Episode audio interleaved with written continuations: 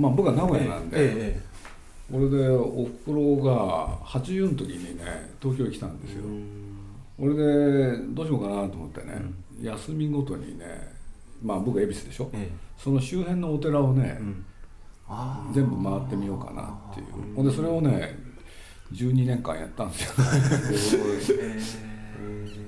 それはお母様がお寺がお好きいやというわけじゃなかったんですけどね、えー というわけじゃないんですねいや僕はあのなんで寺ばっか嫌だよって言ってたんですけどもうすぐこういうとこに来るんだからって、うん。でよくおふくろがね早く死にたいって言うからね早く死ぬにはいい方法があるっつって。でなんだよって言うからねいい人になることだよって。そう怒ってね。あそうなんですよ。ーいい人は早く亡くなりますか、ああなるほど。いい人になればすぐね連れてってくれるよっつってね起こしたら怒ってね。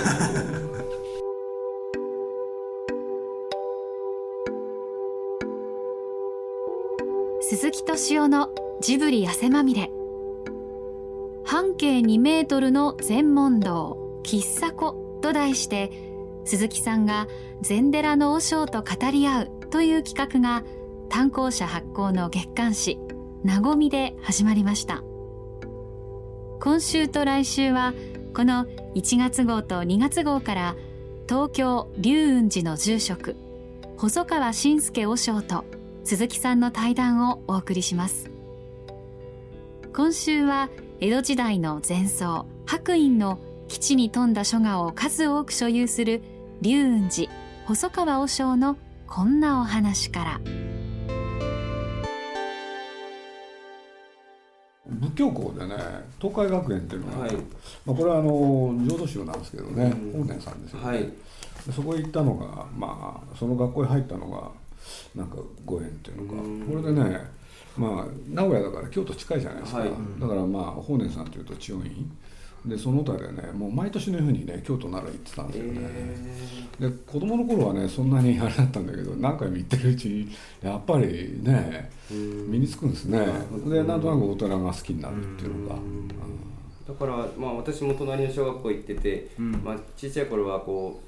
みんなバスケットボール係とかなんかかっこいい体育係とかあるんですけど、まあい。つもなんか生き物係を、まあ、寺の子だからって言って こう金魚とかが死ぬと、まあ、お経をあげてほしいって言ってまあ、それが実はこんな普通の子でも何かが死ぬとお経でお寺なんだって思えるところに、まああのなんかあのこうやって仏教に携われるっていうのはすごいありがたいことだな。もう一個あの白隠さんの時は、まあ、禅問答だったのでこう答えが流れるんですよ。こう答えが流れる。全問答の答えっていうの間違いなくあるので、それがあの解説書のようにこう出回ってしまうっていうのがそれが解けちゃうと、まあ、偉い人になれてしまうので、そういうのがダメだって言ってぶち壊したのが白隠さんだったんですね。原点に戻そうとはい、ですね、なのでじゃあ天気同じ今も天気をそうなんですね。今は本当に逆に苦境があると伸びるみたいな、まあ、に苦境っていうか苦しい、まあ、日本でいうと廃物希釈とかですね。まあ、そういうのがあるとかえって力強くなるっていうのが、まあ、世界の歴史見てると結構あるのでそういった意味でもこうやって白隠さんが亡くなられてで250年という記念すべき時に、まあ、私たち残された臨済宗のお坊さんたちが何をしていくかっていうのもすごい大切なことなのかなと思うんですよね。結構臨済宗は庭園京都の庭園金閣銀閣大徳寺天龍寺みんな臨済宗ですので、まあ、建長寺とか円覚寺もです、まあ、お茶の世界ともすごい、まあ、深い近いですね。はい。はあ、今でも総称は皆さん大徳寺に修行に行かなくてはいけないんです家元ははいもともと絵が好きでであの落書きをよくしてたんですけれど、あの宮崎駿っていう人に出会って、で彼と僕出会ったのがね1978年。だから今から38年生まれる1年前ですね。あそうですか。でねまあちょっと話長くなっちゃうんですけれど宮崎と知り合って非常に相性が良かったんですよね。だからまあちょうどねカリオストの城っていうのを作ってる時だったんですけれど、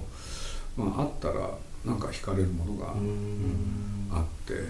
これで会ったその日から実は毎日会うようになっちゃって。そうなんですよ。ずーっと毎日会うようになっちゃったんですよ。でまあ何しろ当時若かったから土曜も日曜もない。毎日会うんですよ。でなんか会うのがすごい楽しくてこれでまあ「カリオストロの城」っていう映画が完成してで封切られたんだけれど。ところが実際の映画の興行は？全くダメだったんだよね、でなんて言うんだろう。そのね彼は映画を作ること映画の世界ってね作品の内容もさることながら興行が大事なんで。そうするとね彼はなんていうんですかあの映画を作れなくなるんですよね。でも僕はまあとにかく彼と知り合ってすごい仲良くなって俺でこの人と一緒に仕事をしていければ、はい。毎日が楽しいかな。でね あの当時彼にそんな才能があるとかねそういうこと何も考えなかったんですよ僕。であのとにかく毎日会ってしゃべる。そしたら、まあ、机があったりするとねお互い癖があるんですよ。というのはなんか紙をね手前に置いといて気が付くと僕も彼もいたずら書きをしてるんですよね。これで彼はまあ絵が得意だから当たり前ですけど描きますよね。でそれまで僕も絵を描いてたんですけれどなんて言っても向こうの方がうまい。これでね字を書き始めたんですよね。で最初のうちね鉛筆とかマジックで描いてたんですけれど。これでねある時ね筆で描こうかな。それがきっかけなんですよで一日にね何人もの方にお目にかかるじゃないですか、はい、そうするともう気が付くとねそこら辺のね本当のざら紙にねもう全部筆でなんか喋ってる内容を書いたりね。で気が付くと一日何時間も筆を持つことが増えて。でそれが多分ねもうかれこれ20年でね毎日書いてるとね、はい、なんとなくいやいや帯もこうしてジブリを売ってきたってあのすごかったです、はい、なんとなくね、あのなってくるんですよね、これでねまあある時、まあ、ジブリでこれあのあの現代美術館というところでスタジオジブリのね、はい、いろんな展示をやるようになって、そしたらある時かなそれが最初かな小賀和夫展っていうねあのまあ、ジブリの美術をやる人がいて、背景を描く人なんですけれど。そしたらその時の担当者がねその小賀和夫展っていう字を、はい。鈴木さん筆で書いたらどうですか?」って言われてで多分それがね世に出る最初。で気が付いたらいろんなとこから注文が来るようになって これでまあ堀田芳恵さんっていう作家がいて、はい。うん、であの人のね展示もまあちょっと僕あのお付き合いがあったんで亡くなった後、堀田芳恵展、はい、でそれはね堀田さんと交流があったんで堀田さんがどういう字を書くかよく分かっててその字を模写しながら、ね、真似てあのなんとかって言いますよね。筆の世界で。真似をすることえー、模写じゃなくてあ臨床か。臨床はで。ある種の臨床ですよね、これで堀田芳恵と書いたら実は娘さんがね、その字を見てびっくりしたと、でなんでかっつったら父とね父の筆跡と同じ。っていうんで僕はあのなんか真似するの得意だった。ん。ですよさっきの白衣さんのも真似しやすいからお好きっておっしゃってで白衣さんに出会うじゃないですか、はい、これでねなんか自分が参考になるなんか絵を描く人いないのかな字を書く人いないのかなって言ってる時にね、まあ白衣さんと出会って、えー、あなるほど。で白衣さんの今の図録を買ってきて、えー、でちょっとねだるまさんをね描いてみようかなと、えー、良様の字がねこれがまたすごいうまいんですよね。であの力の抜け方は何だろうってただこれは難しいんですよねあの人の字って。いや泥棒が家に来て、まあ、良寛さん貧乏だったんでまあ、何も盗むのがなくてもうしょうがないから布団でもって思って良寛さんが寝てる布団を泥棒が盗もうとして、まあ、寝てるから引っ張れなくて良寛さん優しいのでこうわざと寝返りを打って布団を持ってきやすくしてあげたっていう話もあるぐらいなんか本当にその優しさなんですよね。だからまあ僕そのその良寛さんのね実を言うと本も買って、はい。でいろんな字を見てみてね結構大変だなと思いつつあ真似もう真似するのは大変、ところがその白衣さんに出会ったもんで,、でこれだったらね、少しは真似できるかなってこれだったら失礼なんですけど。いやいやいや。これでね絵と字を真似するようになって。でそういうことで言うとね仙外さんもやっぱりやりやすいんですよね、これただ要するに自分にできるかどうかっていう判断なんで、うん。それはきっかけですね。あそこから先まあ真似しやすいだけではないのかなっていう気もするんですけど。でまあ実を言うとそういう本があるんですけれどね、要するにふふ筆で書いたものが、いろんな人の書いた字っていうのがあのある出版社から全部出てるんですよね、真似ることによってその原画の人の心にかぶせたりとかするんですか？全くですか？僕はそれはねあのそういう域に達すればいいんですけれどなかなかそういうわけにいかなくてとりあえずはまず真似をする。だからそれを書いてほんで他のいろんな人の字見たんですけれどやっぱりこの気に入ったのが今の良寛さん、それから仙外それから白衣なんですよね。だからまあね今後いろいろ書けたらいいなって今も思ってるところででもその中でやっぱりとにかく白衣さんの字はまあ暇があるとよく見てますね。でそんな折にねまあ NHK で、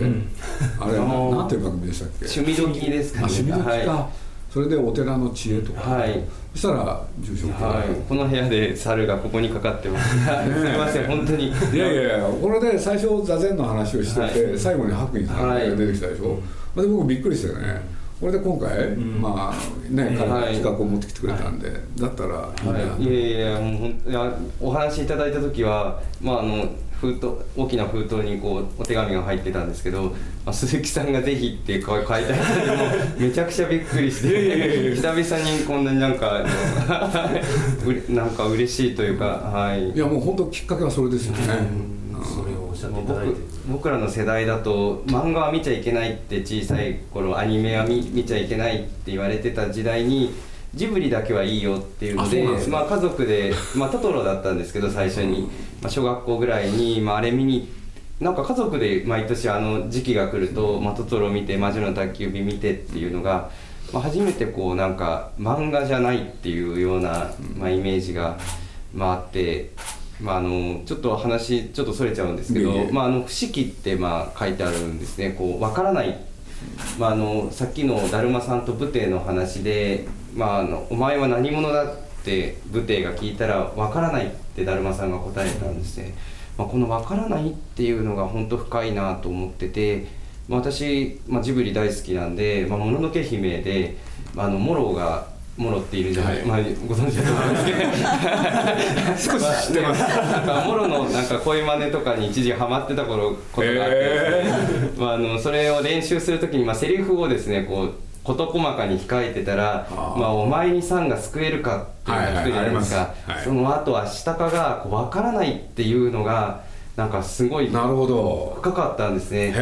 まあ、本当の正義の味方でもう主人公だったら救います、救います、せめてあの救えるように頑張りますとか言ってほしいのに分からないってすごい無責任なんですけれどもけれども、まあ、けど、まあ、共に生きることはできるっていう、まあ、このセリフが、まあ、本当に僕ら特に今禅の勉強をして、まあ、修行も10年ぐらい、まあ、あの京都でしてきて、まあ、帰ってきて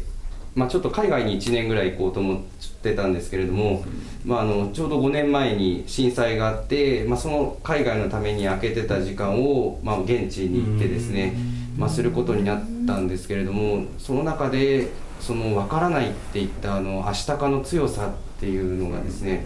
もう本当になんかジブリは深いなって、まあ、いやいや本当に、まあ、生きろって、まあ、コピーありますけれども。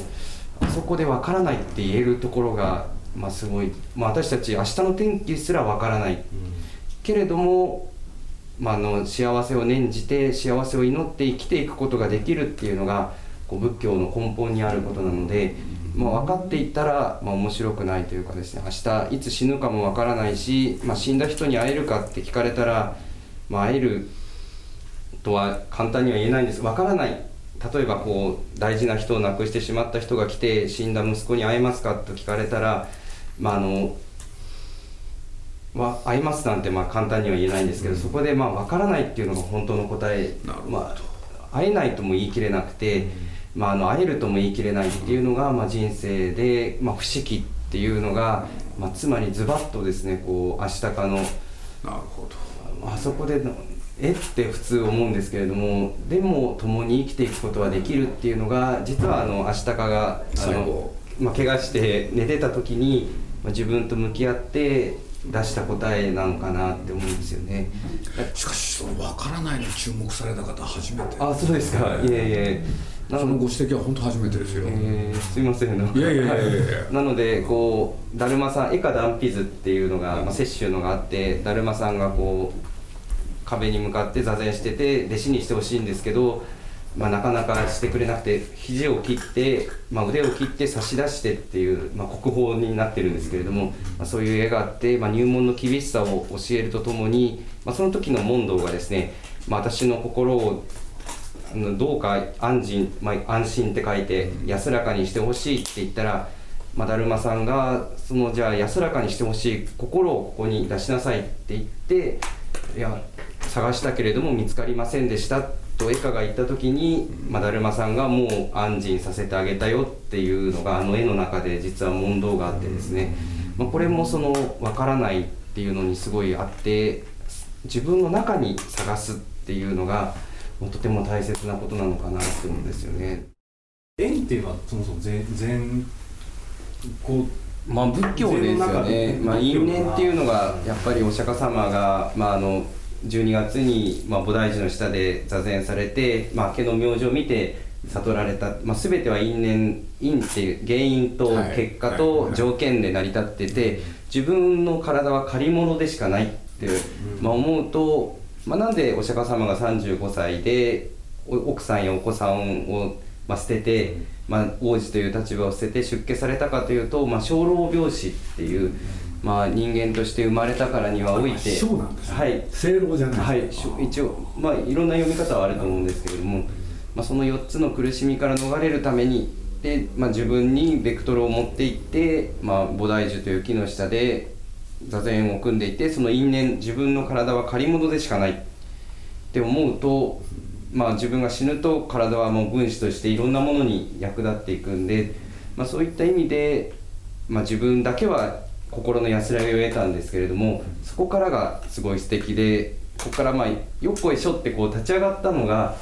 自分だけじゃなくて人にもこの教えを伝えたいってまあ思ったのが、まあ、僕は記念すべきよっこいしょだと思ってるんですけれども、まあ、お釈迦様がそのまま座って自分だけ救われてたらですねおそらく今仏教はなかったんですけれどもここで迷い苦しむ人たち他の人たちに自分が得たこの教えを少しでも伝えていって、まあ、一人でも多くの人に心の安らぎを感じてほしいと思って、まあ立ち上がったところに、まあ仏教の、出発点があって、まあ、これこそあの白隠さんが筆を取られた石と、まあ、一緒であのお二人がジブリを作られてるその映画によって何を皆さんに伝えたいかっていうのが多分同じような多分思いなんだと思う。で伝えるっていうのと伝わるっていうのは私は結構違うと思うんですけれども鈴木さんどう思われますか？伝えるっていうのと伝わるっていうのなんかそういうこと考えたことなかったは、い、すいません。なんか結構難しいんです僕すいません。ちょっとまず伺いたいですね、はい、伝えるっていうのはやっぱり一方通行なんですよ。で伝わるっていうのはこうなんかあのあそれはよくわかりますね。はい相互だからこういう白隠さんの読み白隠さんは伝えてくれてるんですけれども、その思いに応えないと伝わるにならないのかなっていうのがあって、まあ、私たちも結構檀家さんの前とかでお話しする機会もやっぱりこう伝えるだけではなくてこう伝わるようにまあ話していく。それは僕ね、い。自分のスタッフにね何回も言います、ああそうですか。要するに「いや言っといたんですけれど」って言い方よくあるんですけど、はい。ダメだって言ってるんですけど、うん。相手が理解するまでう言えってでなきゃ伝えたことにならないでしょ、うんなるほど。はい。だから相手が本当に納得して分かる、うん。そこまでやることが伝えるってことでしょうと、うんだからあの連絡したとか報告したとかねそういうのは意味がない、うん。なるほど。それは常々やってますね、で逆に映画でお伝えになって伝わってきた手応えってどういうところからお感じにまあもう何万何十万何百万人、まあ、世界も合わせるともうすごい方がご覧になってるのを一番なんかやりがいとかを感じる時って終わりになるんですか？そうですね。まあとにかく作ったものが、まあ、お客さんが見ていただける、はい。でまあ、その数が多いと、まあ嬉しいですよね、だけど常々思ってるのはあんまりそういうことは考えちゃいけないって自分には言い聞かせてるんですけどね。だから、まあ、結果として多くの人が見てくれたらそれは嬉しいですけれど。だけれどだからといってこういうことを伝えたいとかああいうことをね分かってほしいっていうのはどっかでねやっぱり本当に分かる人に分かって、ね、分かってくれる人に届けばいい。そういう気持ちでいますけどね映画の場合は。だから魔女の宅急便、まあ、すごい好きで、まあ、機器が飛べなくなってしまって、あのいろんなことがあって、まあ、あの最後トンボを助ける時に、まあ、あの飛び上がるのがあるんですけどあれをこう魔女って思うとちょっと人の人事になるんですけど、まあ、僕らでも普段何気なくやっていてできてたことがある何かのきっかけでできなくなってしまってもがいて、まあ、実際助けようと思って、まあ、無心になった時に助けたい、まあ、無の心って私あのぼんやりとゼロではないと思っていまして、まあ、充実したゼロっていうのがなんか一番ピンとくる言葉なんですけれども一つのことで充満された無の心みたいなですね、まあ、それで飛び上がって、まあ、最後はあのキャッチして、まあ、ハッピーエンドになるところであの危機を他人事にしちゃいけなくて、まあ、魔女だから飛ぶってすごいことで思うんじゃなくて自分らも危機が飛んでいたように当たり前にできていたことが、まあ、笑って話したりとかですね人と会話したりするのがなんかあることから傷ついてできなくなってしまって、まあ、もがき悲しんででも何かの時に頑張って喋ろうって思ったあのなんか一歩がすごい素敵だなと思ってて。だから魔女を作る時にはい僕らが空を飛べる能力は特別かっていうと特別じゃないって決めたんですよ、へえ面白いですね。へでどういうことかって言ったら世の中にはね絵がうまいとか、えうん。出てきます。うん。そうするとねいろんな得意なものを持ってるだろうと、うん。でその一つに過ぎない、なるほど。うん。だから空を飛べるっていうのは絵を描く能力とか才能とか、そういうのに似てんじゃないか、へだから最後、それを生かすとしたら卓球部屋さん。黒猫ヤマトも。そうですよ。いやそそそのぐらいに考えてたんですよね、いやそんなあった絵の絵がうまい登場人物。はい、ウルトラっていうのははい。そうなんですけれど、でこんな絵素敵って言ってたあのキキもじゃあそういうところででちょっとちょっとそれるんですけどなんでジジって喋れなくなったんですか？喋る必要がなくなったんでしょうね、ん。だからまあ僕は結局あの映画ってねよく見ていくと要するにキキとジジの対話？うん。というということは何かって言ったらもう一人の自分ですようね、ん。あジジはもう一人の自分だったんです。うん。そうするとキキはねまだ自分っていうものになってない、うんなるほどそうそれがね要するに自分というものになるプロセスを映画にしたんですよね、いやーすごいっす。だから自 自分が自分になればやっぱりジジはもう喋らなくなる、これ妹とかにも言って大丈夫。で すいやみんなで、まあ、結構なんでいや。そういうこと考えたんですよ、はい。うん。すごい。だからまあねなまだ何者にもなってないって自分になるっていうんですかね。僕らそういう言い方しちゃうんですけどね、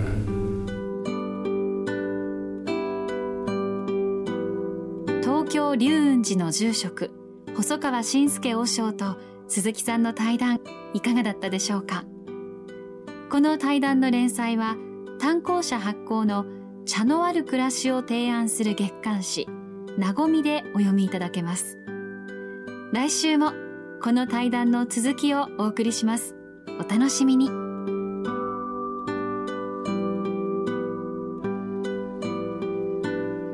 鈴木敏夫のジブリ汗まみれ。この番組はウォルト・ディズニー・スタジオ・ジャパン。ローソン。アサヒ飲料。日清製粉グループ。au ブルボンの提供でお送りしました。